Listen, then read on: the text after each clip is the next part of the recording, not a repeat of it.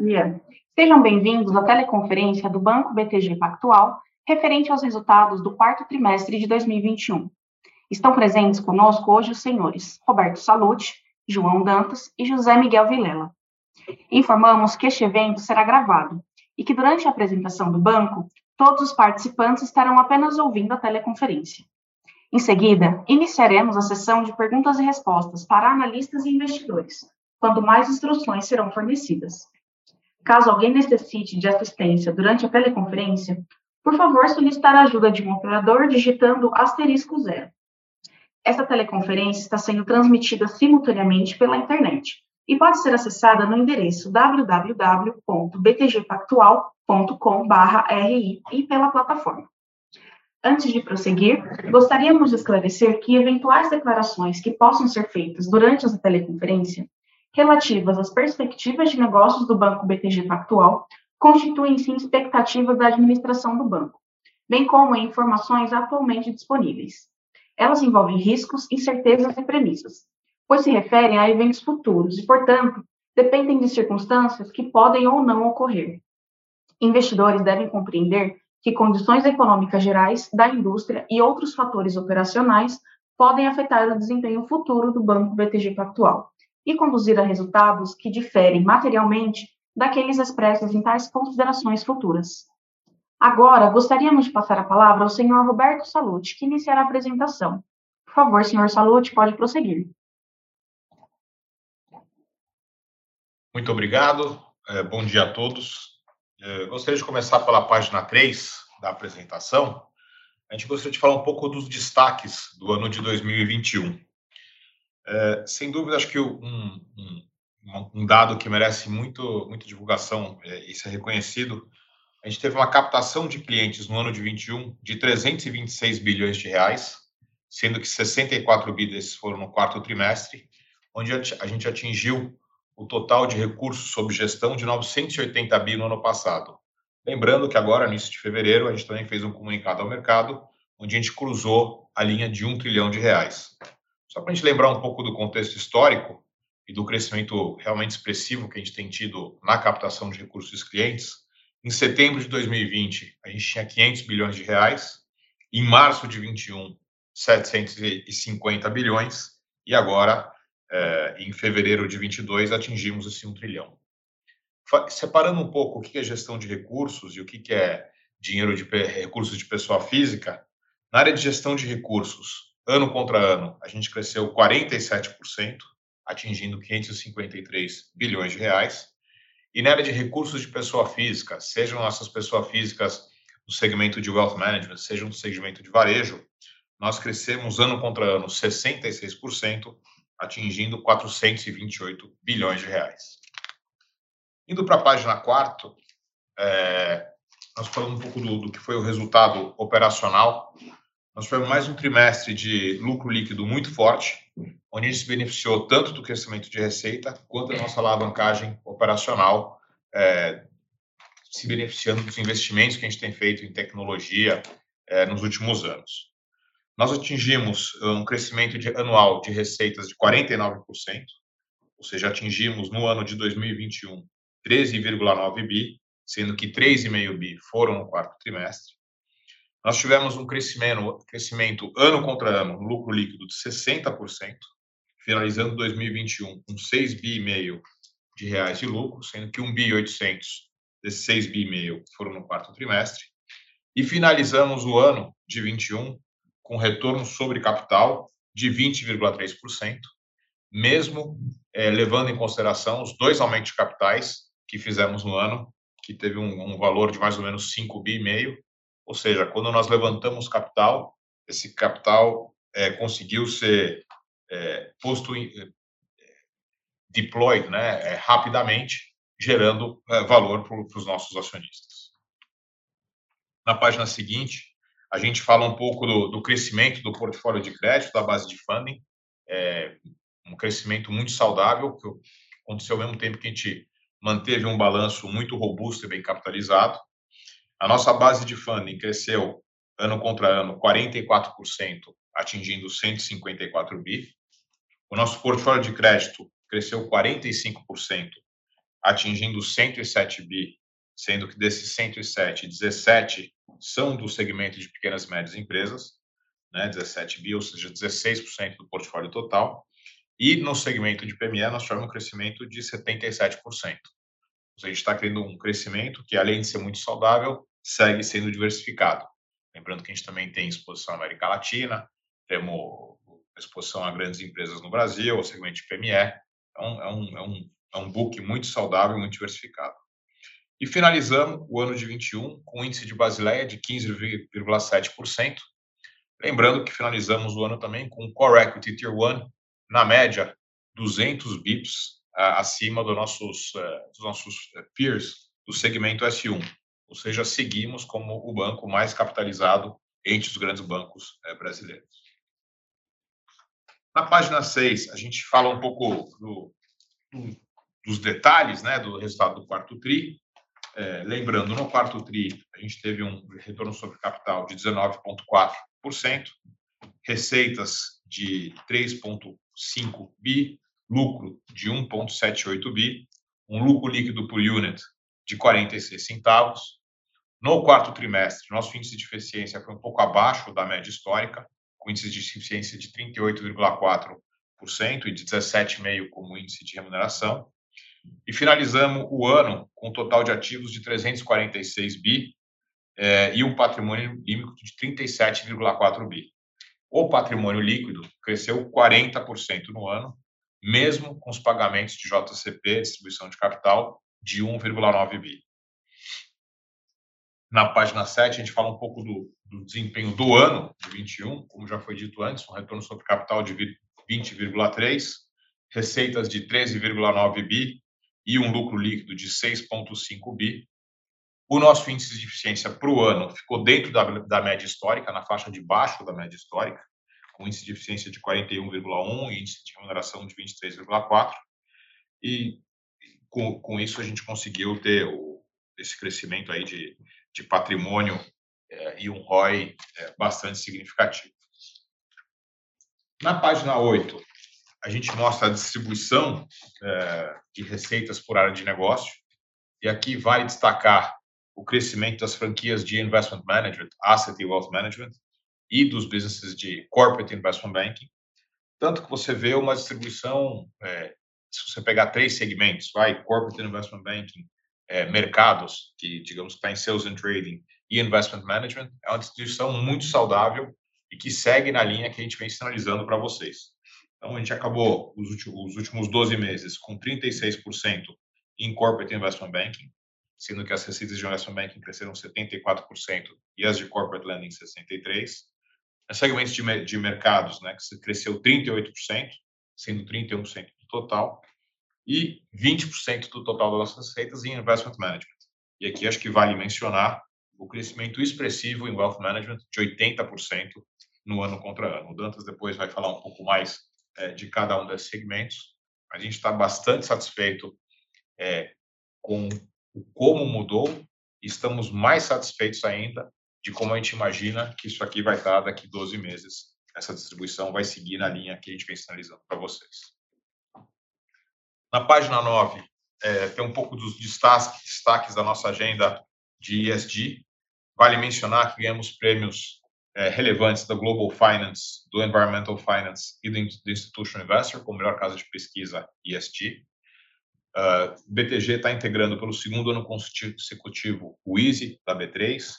Recebeu uma nota muito sólida de B é, no Carbon Disclosure Program, é, publicamos o nosso primeiro relatório de alocação de recursos, onde a gente já alocou 71% dos 550 milhões que a gente emitiu de green bonds em projetos de energia renovável, em projetos de água e saneamento.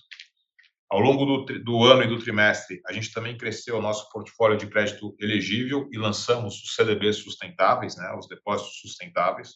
Nosso portfólio de crédito atingiu 10,2 bi, crescendo 57% ano contra ano, e a gente captou um bi e meio nessa primeira fase do, da iniciativa de depósitos sustentáveis. É, no, no, trimestre, nós também distribuímos 350 milhões de dólares para nossos clientes em indústrias sustentáveis, atingindo o total no ano de 5 bilhões de dólares. E, finalmente, assinamos um acordo com a Delta Airlines reforçando o nosso comprometimento com um futuro mais sustentável nesse setor de viagens. Caminhando para a página 10, a gente fala um pouco da nossa agenda de Consumer Banking, que, lembrando que a gente lançou o BTG+, basicamente um ano atrás, né? e nesse período é, nós consolidamos a melhor experiência de banco digital para o segmento de varejo de alta renda no Brasil.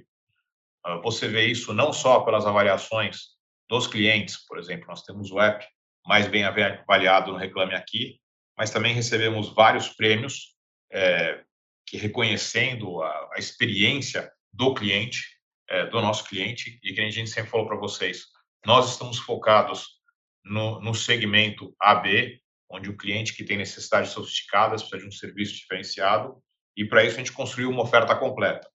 Hoje nós temos várias opções de cartão de crédito, conta corrente, várias opções de financiamento, é, um, uma oferta de personal financial management, é, acho que meio única, né, para consolidação de, de, das despesas de cada um, e um programa de cashback com Invest Mais, é, que tem sido muito bem avaliado pelos nossos clientes.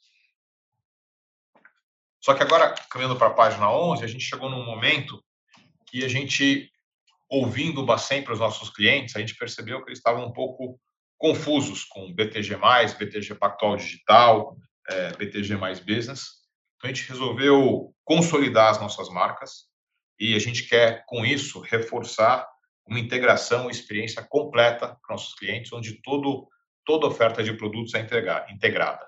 Então, nas próximas uh, semanas, a gente vai estar unificando é, todos esses essas submarcas na marca BTG Pactual, basicamente em dois segmentos: BTG Pactual para pessoa física, BTG Pactual empresas para as pessoas jurídicas, e os nossos aplicativos também é, vão mudar de nome. Você vai ter BTG Investimentos, BTG Banking, BTG Trader, todos totalmente integrados é, entre si, e o BTG Empresas, que vai atender tanto as empresas do segmento corporate quanto as empresas do segmento de pequenas e médias empresas. E falando um pouco do, das perspectivas para 2022, na página 12, é, isso é uma coisa que os clientes têm questionado muito a gente, né? mudou o cenário macro, um cenário de mais, seja no Brasil, seja internacional, como isso afeta. E, no fundo, a gente construiu o BTG para ele ser o que a gente chama aqui, em vésperas, de um all-weather story. Então, a gente espera para 2022 alguma mudança no nosso mix de receitas, dado um cenário macroeconômico de, de aumento de taxa de juros. Mas, em 2022, nosso negócio vai continuar se beneficiando fortemente dos investimentos que a gente fez nos últimos três anos e da escala que a gente atingiu nas nossas franquias de clientes. Consequentemente, a gente espera que a gente vai continuar expandindo significativamente as nossas receitas de asset e wealth management em 22 comparado a 21 e também as nossas margens de crédito e receita de intermediação financeira. Então, com isso, a gente espera que em 22 a gente vai ter forte um crescimento de receitas forte e também do lucro líquido, resultando num retorno sobre capital ao redor de 20%, a mesma medida que a gente vai manter um balanço é, bastante capitalizado e com muita liquidez, um balanço muito robusto, como tem sido aí é, a tônica é, dos últimos, dos últimos oito, nove anos que tem sido muito bom para a nossa franquia de clientes. Então, com isso aqui, eu passo a palavra para o Dantas para poder falar um pouco mais dos detalhes de cada linha de negócio. Obrigado, Roberto. Bom dia, boa tarde a todos. É, começando aqui a partir da página 14, a gente vai ah, olhar alguns detalhes da performance operacional de cada um dos negócios, depois olhar um pouco balanço, custos e funding. É, então, começando pelo investment banking, o resultado no quarto trimestre, as receitas do, do nosso investment bank atingiram 415 milhões de reais. Esse é um patamar que reflete um mercado de um número muito menor de emissões de ação, né? então havíamos isso uh, no mercado no, no, quarto trimestre, ao mesmo tempo em que o nosso negócio de investment bank teve uma performance muito boa em relação aos rankings. Né? Nós terminamos liderando o ranking de M&A e muito bem colocados no ranking de DCM e de ECM. É, o ano de 2021, olhando aqui no gráfico da parte direita da página, foi um ano é, de receitas muito fortes. Então, nós tivemos um crescimento em relação a 2020 muito forte e, vemos, e vimos observando esse crescimento forte nos últimos anos. Né? A gente olha para 2022 como um ano desafiador para a Investment Bank, mas é importante a gente lembrar algumas coisas importantes. Em primeiro lugar, o mix de receitas de emissão de dívida dentro do total de receitas do nosso Investment Bank, ele subiu muito. Ele hoje é, o maior, é a maior contribuição para receitas. E as receitas de DCM são menos voláteis. As empresas precisam renovar suas dívidas, precisam seguir emitindo. É, não é sempre que você vai ter uma emissão de ação, mas é com frequência, com recorrência, que você precisa renovar os seus passivos e a área de DCM se mantém ativa e gerando receitas menos, menos voláteis. Segundo ponto importante é que esse gráfico da direita demonstra, no fundo, que nós é, vimos trazendo, nossa área de investment bank vem trazendo novas empresas para o mercado. A gente vem trazendo, pelas nossas mãos, as empresas têm acessado o mercado de capitais. Então, a nossa base de companhias ativas em mercado de capitais, uma vez que você faz a sua primeira emissão, você vira um cliente recorrente, de dívida, de M&A, para usar os recursos é, da capitalização e etc. Então, a gente vê isso como uma força que impulsiona o negócio de investment bank, independentemente dos ciclos da economia. Terceiro lugar, a gente viu no, ter, no quarto trimestre, continua vendo, a atividade de M&A e de dívida é, continua bastante ativa. Então, o que a gente vê ah, para frente é uma tendência é, forte, intrínseca ao negócio, dentro de um ano naturalmente mais desafiador. Passando para a página 15 da apresentação, aqui a gente tem um pouco da visão do nosso negócio de crédito. Eu gostaria de começar pelas receitas trimestrais que atingiram um recorde histórico de 743 milhões de reais. É, e se você olhar do lado da direita, você tem o crescimento do portfólio que atingiu 107 milhões, é, bilhões de reais. Isso é um crescimento ano contra ano de 45% é, do portfólio, contra uma média do, dos principais bancos brasileiros de crescimento em torno de 10% a 12%. Isso é o que a nossa competição cresceu. O que, que explica esse crescimento mais acelerado e com muita qualidade da nossa carteira? Em primeiro lugar, como o Roberto ressaltou já, é o segmento de pequenas e médias empresas, que hoje representa 15% do portfólio total e cresceu em torno de 80% no ano. Em segundo lugar, a gente tem uma penetração de crédito na América Latina fora Brasil, que representa mais ou menos 20% do nosso portfólio.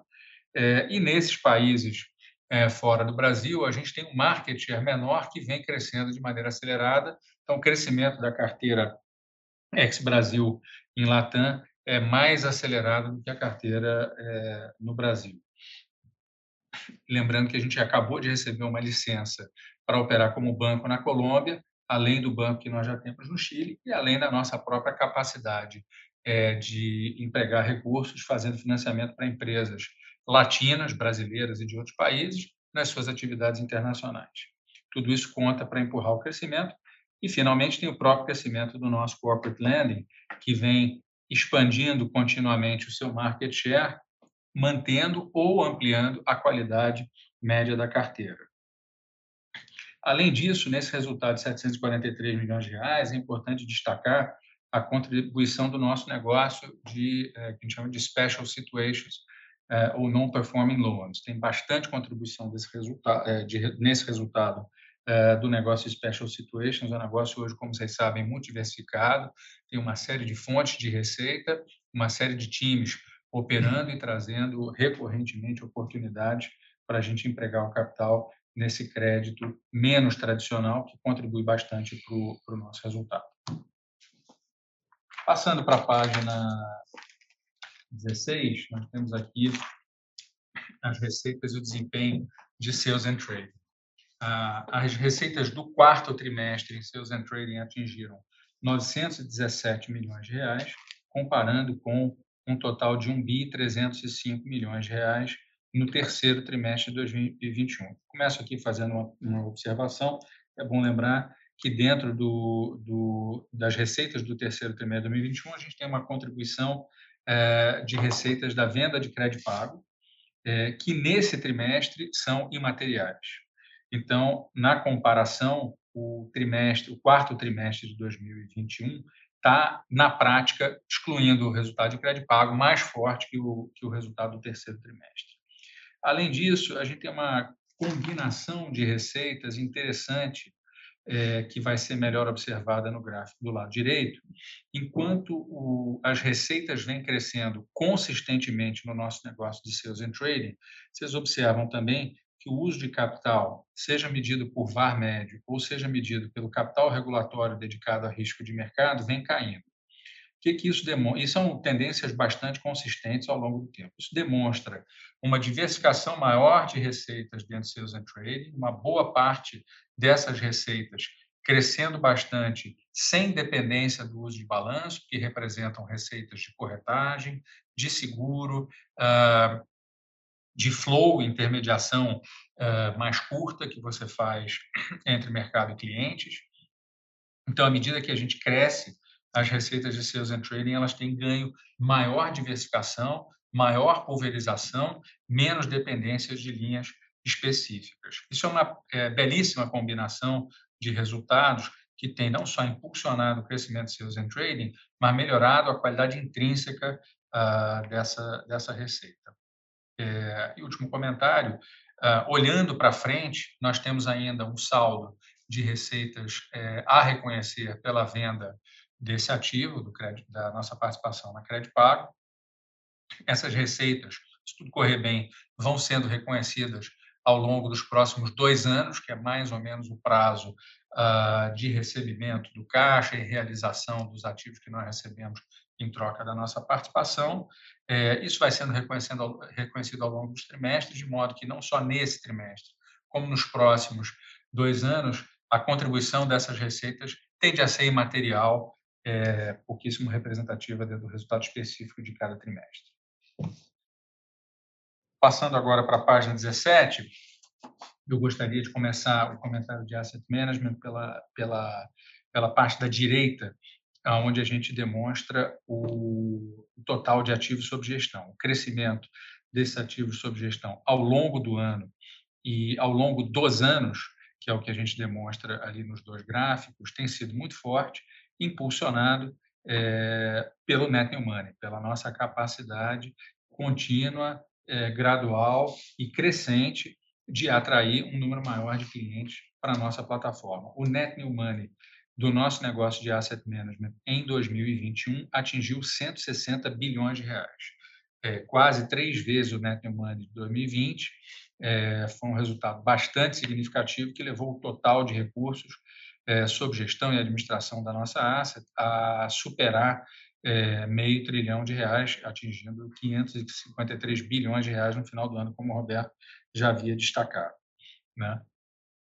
é, tem uma contribuição forte do nosso negócio de administração sem poder discricionário, administração fiduciária, tem uma boa contribuição também de captação para os nossos fundos de América Latina e também para fundos alternativos que a gente, que a gente vem lançando, seja no segmento de private equity ou no segmento de real estate. Então, uh, esse net new money veio duas e, duas, e, duas e meia vezes mais forte que o net new money uh, do ano anterior, mostrando uma tendência forte de atração de recursos para as nossas plataformas. Em termos de receitas, a gente atingiu 360 milhões de reais esse trimestre, contra 291 milhões de reais uh, no trimestre anterior, que é um crescimento de 24% uh, ah, trimestre contra trimestre, terceiro para o quarto trimestre. Para analisar sem sazonalidade, a gente deveria comparar o quarto trimestre de 2021 com o quarto trimestre de 2020, sem os prêmios de performance, que esses dependem obviamente, um pouco de mercado e um pouco é, de, de, da, da, contribuição de alfa de cada um dos produtos. Excetuando o prêmio de performance, se você compara o quarto trimestre de 2021 com o quarto trimestre de 2020, nós temos um crescimento de 22%, bastante forte, bastante em linha com o que a gente espera. Mais um comentário aqui para finalizar.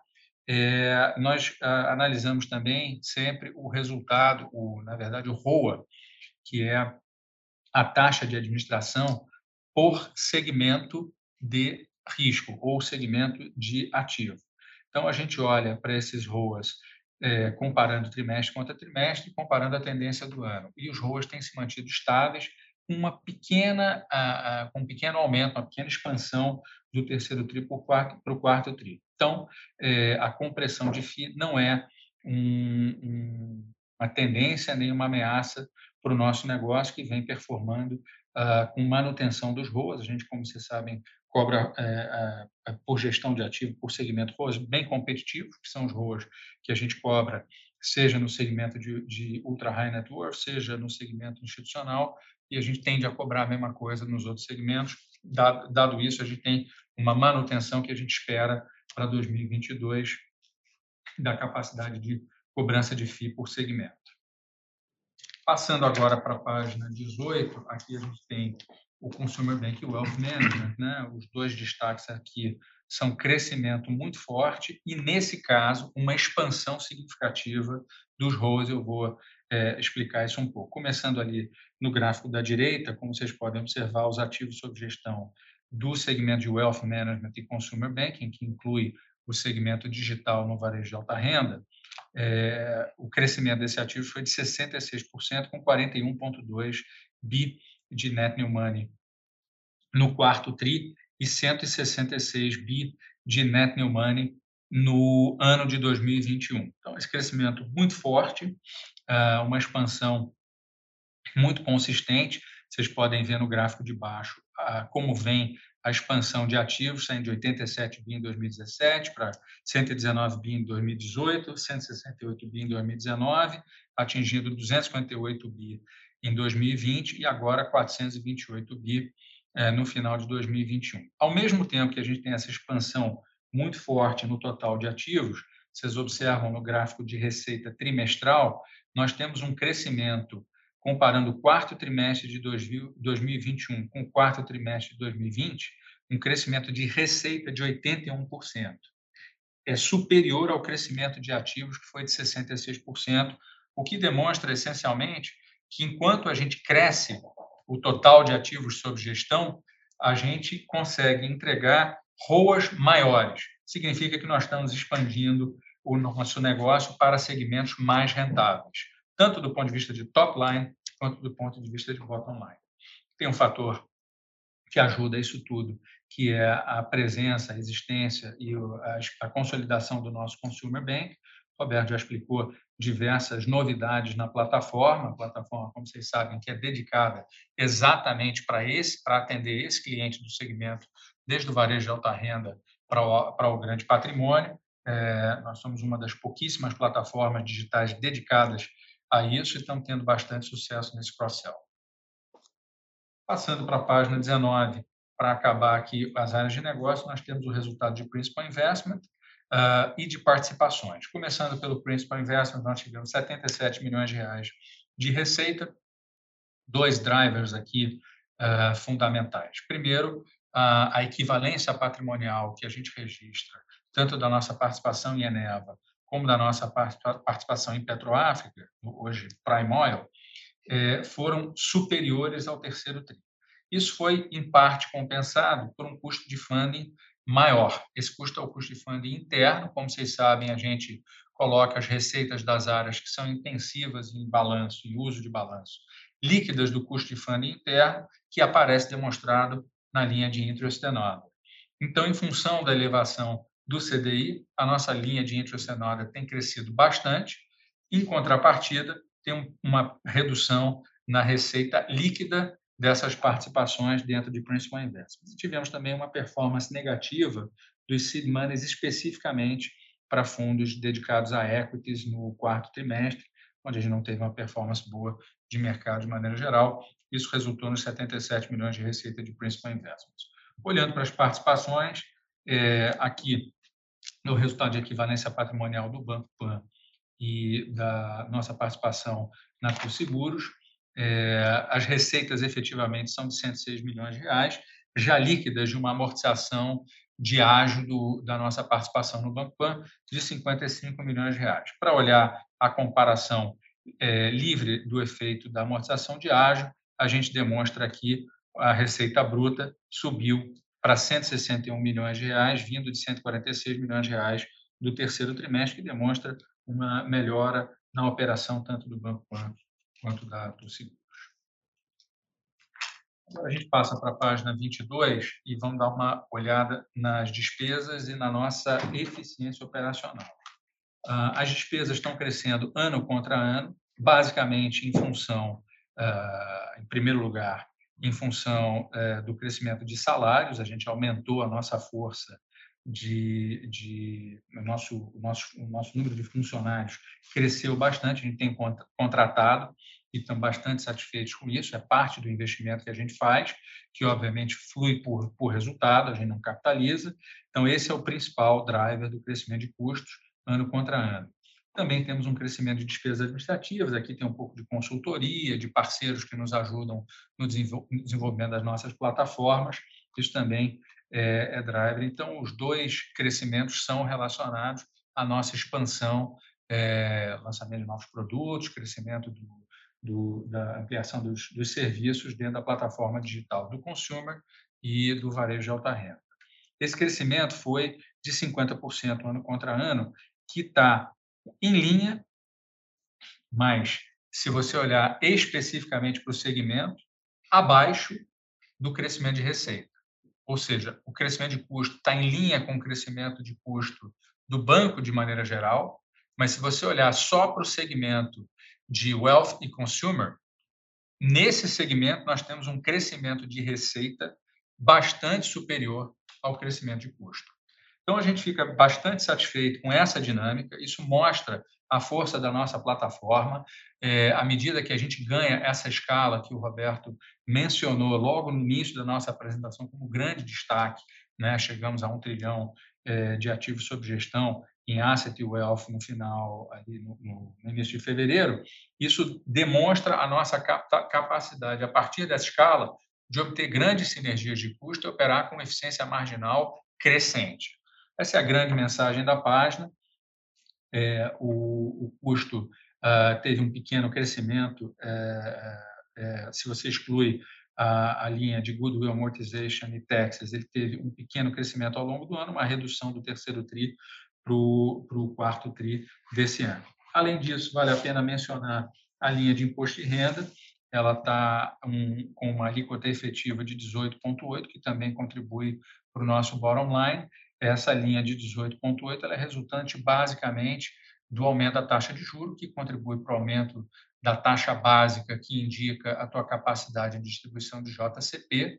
É, nós distribuímos um JCP adicional em função dessa capacidade no final de dezembro, e isso contribuiu para uma alíquota efetiva menor, que também ajuda na performance e no, e no resultado líquido. Sempre bom lembrar, né, todos os custos sendo amortizados através do resultado, não estamos capitalizando nenhum desses investimentos, é, nem em tecnologia, nem em expansão dos times, é, e sequer em marketing. Passando para a página 23, aqui um pouco de análise de balanço, tem alguns comentários aqui a fazer, esse é um trimestre interessante, onde a gente tem alguma desalavancagem, enquanto a gente tem maior uso de capital, eu vou explicar aqui o fenômeno. Nós saímos de 372 bilhões de ativos totais, incluindo os ativos do Banco Pan, no terceiro trimestre, para 346 bilhões de reais no quarto trimestre.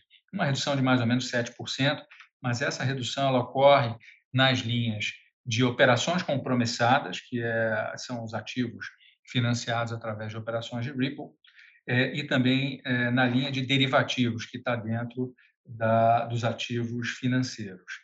Basicamente, dois efeitos muito concentrados, é, um número menor de leilões de derivativo de câmbio é, realizado pela autoridade monetária no final do ano levou a gente a registrar uma, a, uma redução nesses ativos. Como vocês sabem, no Brasil, os, os contratos a termo com entrega física são re reconhecidos pelos seus valores pelos seus valores brutos no ativo e no passivo.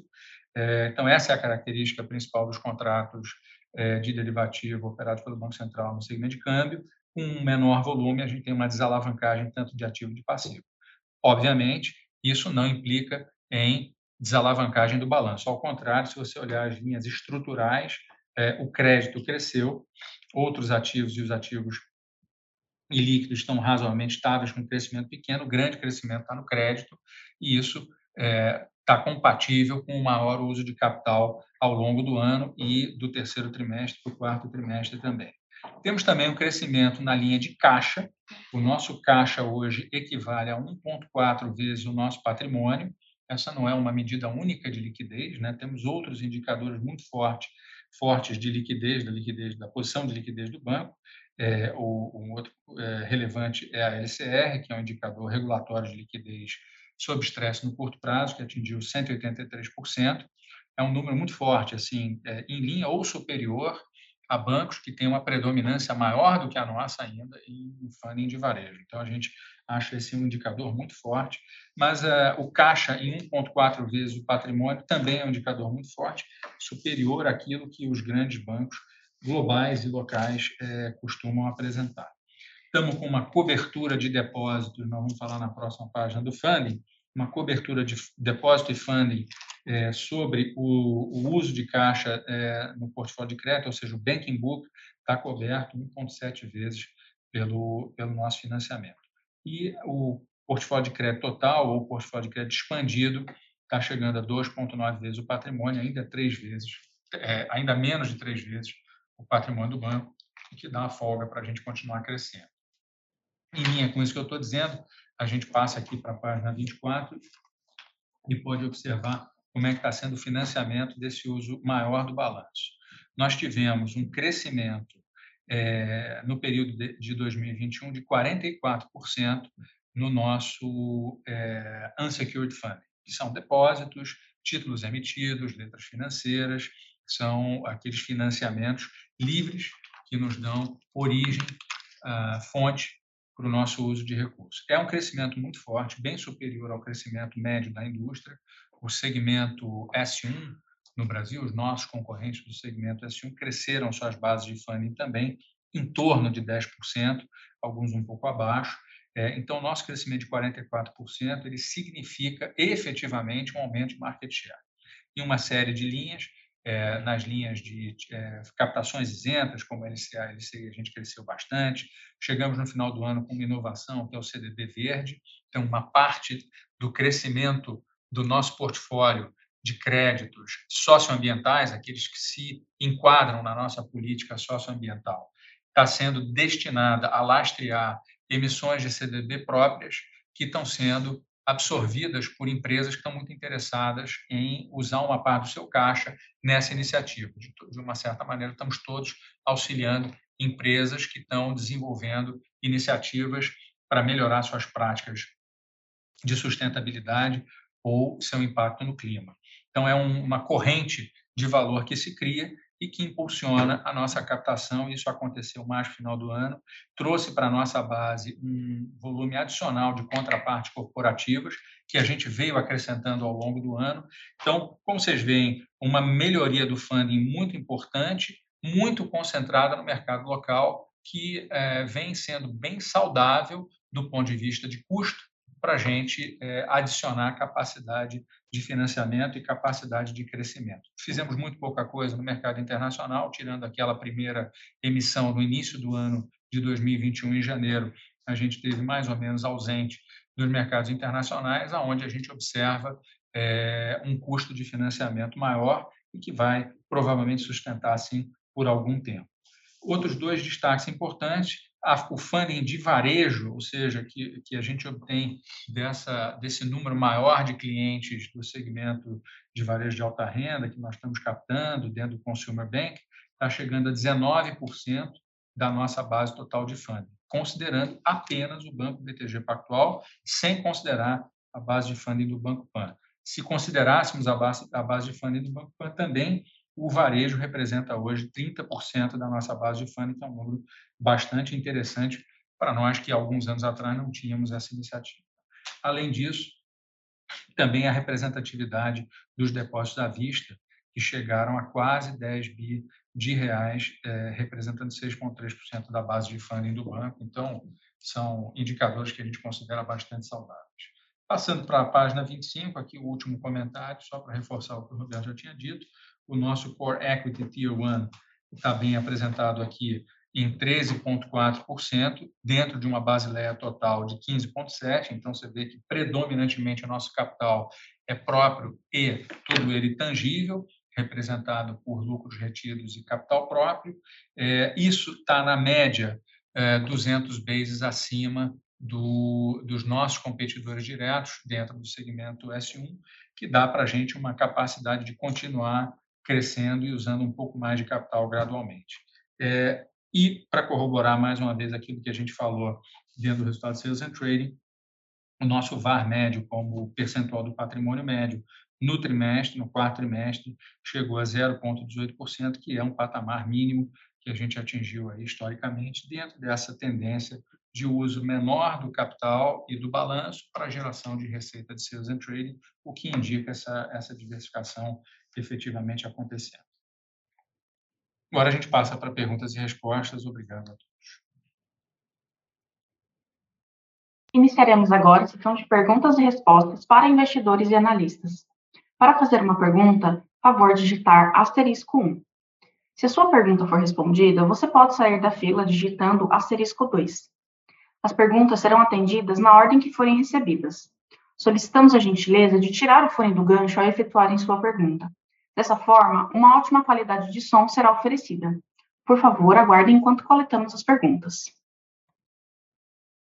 Nossa primeira pergunta vem do senhor Tiago Binsfield, do Goldman Sachs. Bom dia, Salute, Dantas. Eu tenho duas perguntas. A primeira em relação à expectativa de ROI de 20% em 2022. Só tentar entender o que está implícito de crescimento de lucro nessa expectativa de ROI e fazendo umas continhas aqui, se você tiver um payout de 35% e assumindo nenhuma mudança de alavancagem, é, seria um crescimento bem expressivo, talvez próximo de 25% de lucro. Então, o que, que vocês puderem dar de cor aqui em termos de alavancagem, payout, ou se a gente poderia esperar algum crescimento de lucro nessa ordem. Obrigado.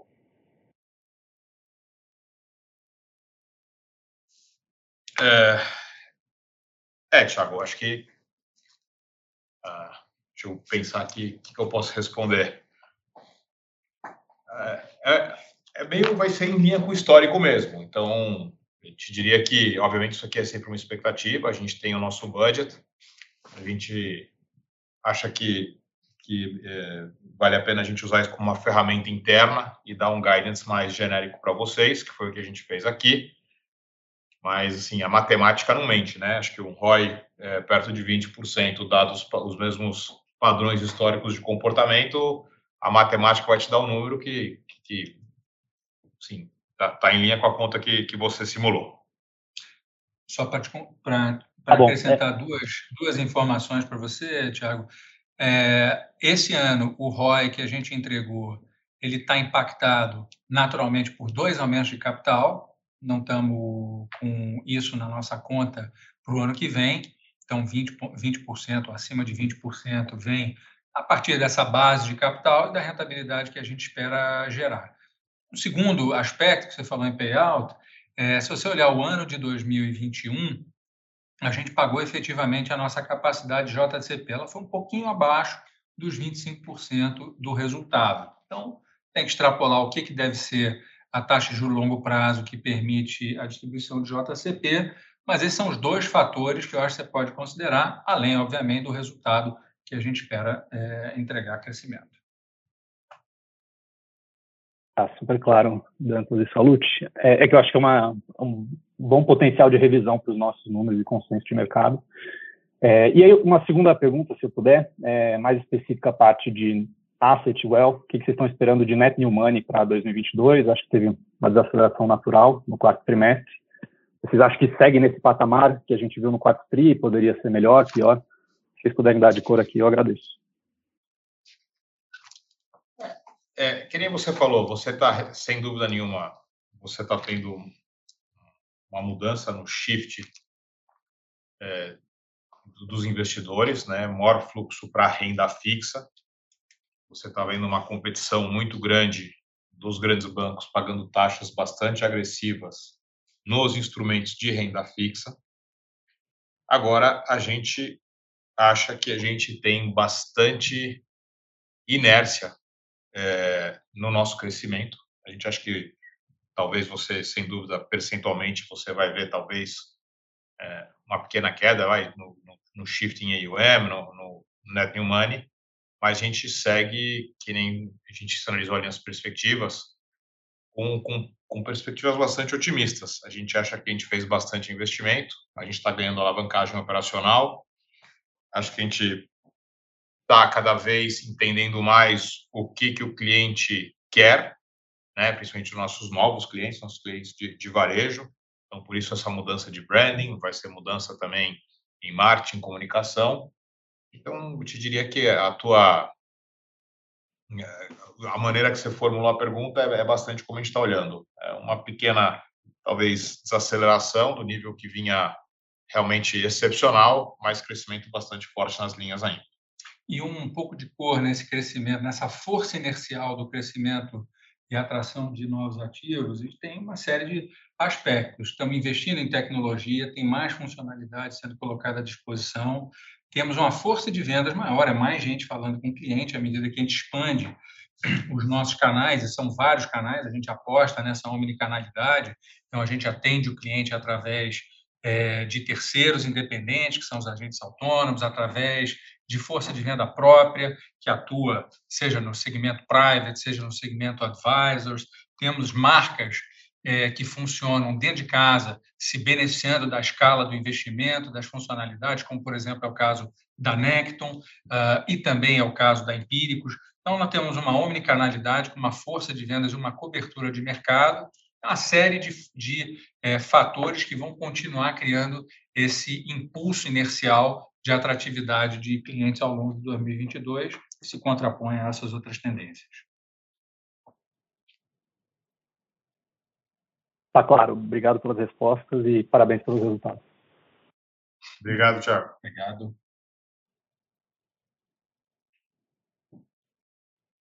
Próxima pergunta vem do senhor Olavo Artuso, do UBS. Ah, salute, Dantas. Ah, bom dia e obrigado pela oportunidade. Eu queria explorar sobre, sobre o IB, a linha de IB, a apresentação de vocês. O banco está com essa expectativa de uma mudança a, na linha né, de mix de receita para esse ano. Eu queria entender aqui o nível de recorrência do resultado de IB que a gente pode esperar, que teve essa queda tri a tri, que também foi percebida né, no PNL de um do, dos seus competidores, mas o que você consegue ajudar a gente em termos de nível de receita de IB uh, ah, que a gente pode esperar para esse ano? E, se você também me permite, quão relevante verificar o ICM nessa composição? E daí, se você puder dar uma cor sobre essa relevância em termos percentuais, seria ótimo. Muito obrigado. Oi, Olavo, bom dia. É, infelizmente, acho que essa, esse nível de, de guidance que, que você está abrindo não é uma coisa que a gente abre, até uma coisa que, que, como você sabe, né, a parte de mercado de capitais de renda variável é muito dependente das condições de mercado.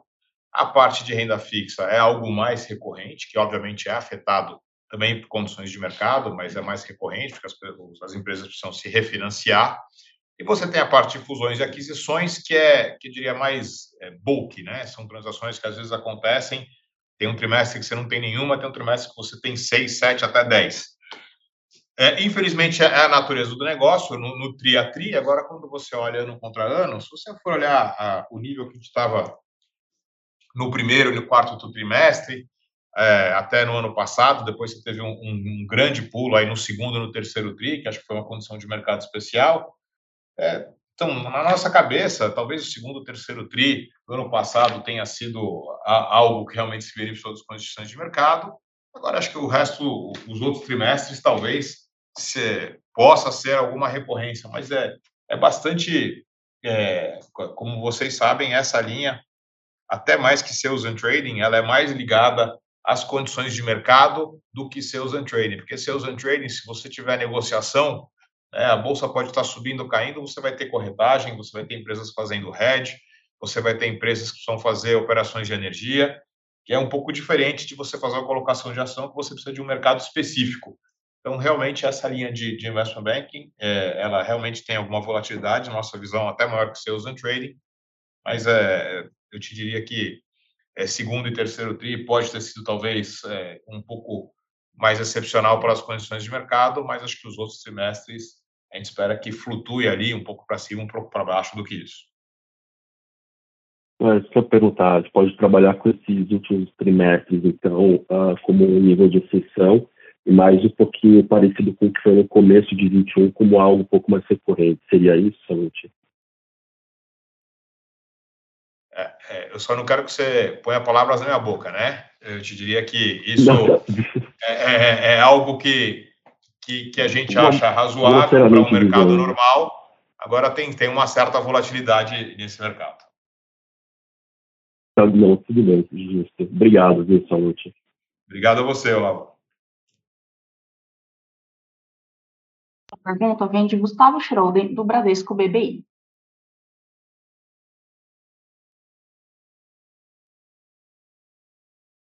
Bom, bom dia, pessoal. É, bom dia, bom dia, Roberto, Dantas. Obrigado pela, pela oportunidade.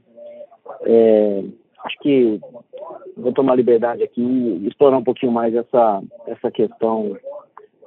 Um, é, não sei se eu chamaria de um soft guidance ou uma indicação, vocês passaram de um, de um ROI de 20%. É, como vocês colocaram, tem a matemática, não dá para fugir dela. É, mesmo que a gente faça alguns ajustes diferentes aqui do payout ratio, a indicação é de que um lucro é, significantemente acima do que pelo menos a gente aqui espera. E se